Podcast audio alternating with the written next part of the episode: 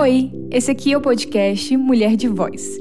Nele, eu, Bianca Mayumi, irei falar sobre as vivências femininas a partir de um olhar da psicologia. Vem comigo nessa caminhada?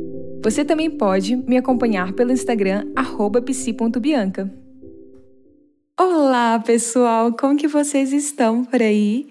Hoje venho compartilhar alguns pensamentos que tive sobre esse tema que nos cerca, nos liberta, mas que também pode nos aprisionar: o perdão.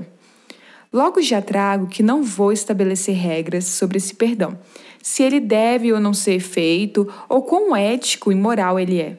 Já basta de tanta culpabilização. Ai, o auto-perdão, perdoar e o ser perdoada cada uma com a sua complexidade, infinidade, mas todas um tanto complicadas, né? O perdão é histórico, diria que até milenar. Um tanto quanto espiritual, em busca da gratiluz, de uma paz em habitar. Perdoe, minha filha, eles e elas disseram, mas a maioria das vezes eu nem quero perdoar. Quero guardar, me marcar, silenciar. E aí que tá. Em algum nível, esse perdão se torna escolha, e talvez por isso pese tanto. Talvez esse silêncio seja externo, porque interno ele grita, berra.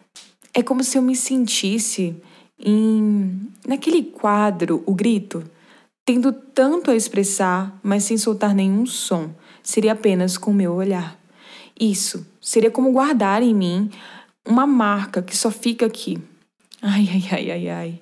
Até quando o outro me machuca, eu continuo me ferindo, me culpando, me responsabilizando. Me falaram tanto sobre pensar nos outros, perdoar eles, que acabo me anulando, consequentemente me culpando e nunca me perdoando.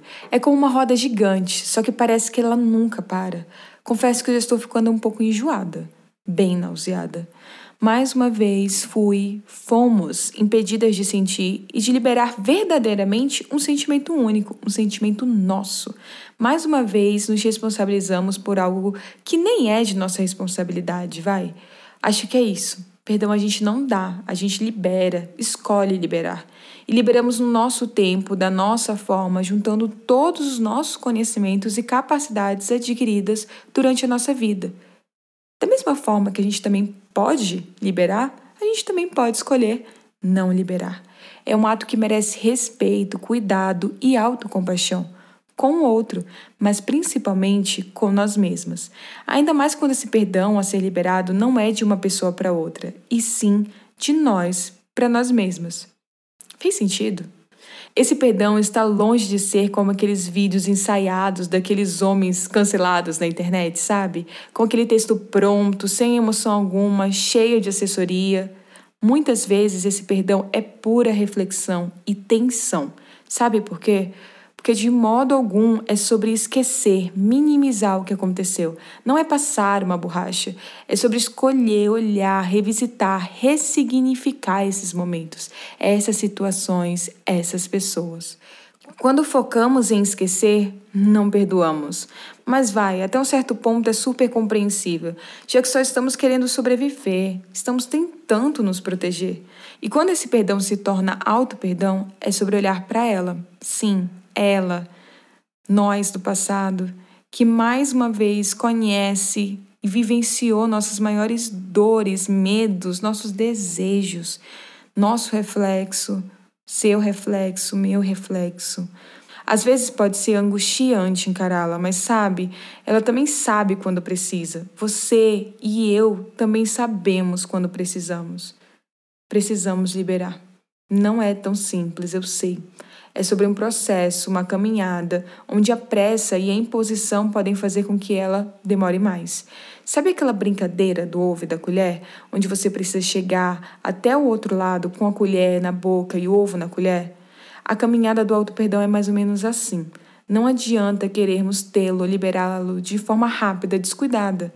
É preciso cuidado e tempo, senão o ovo pode cair e o nosso sentimento tão particular pode ser deixado de lado. Bom, independente do ovo, da colher, da corrida, do perdão, da situação, compreender esses sentimentos que muitas vezes são deixados de lado é essencial para entendermos o que nos impede de perdoar o outro. e principalmente, novamente, nos perdoar. E também se permitir ser perdoada. Não sei se fez sentido por aí. Perdão por aqui ainda é meio complexo, um tema ainda a ser muito refletido, muito analisado. Até porque, volto a dizer, o perdão não é uma borracha que paga as situações do passado, mas nos faz enxergar aquela marca de outra forma. É isso. Somos humanos, somos humanas.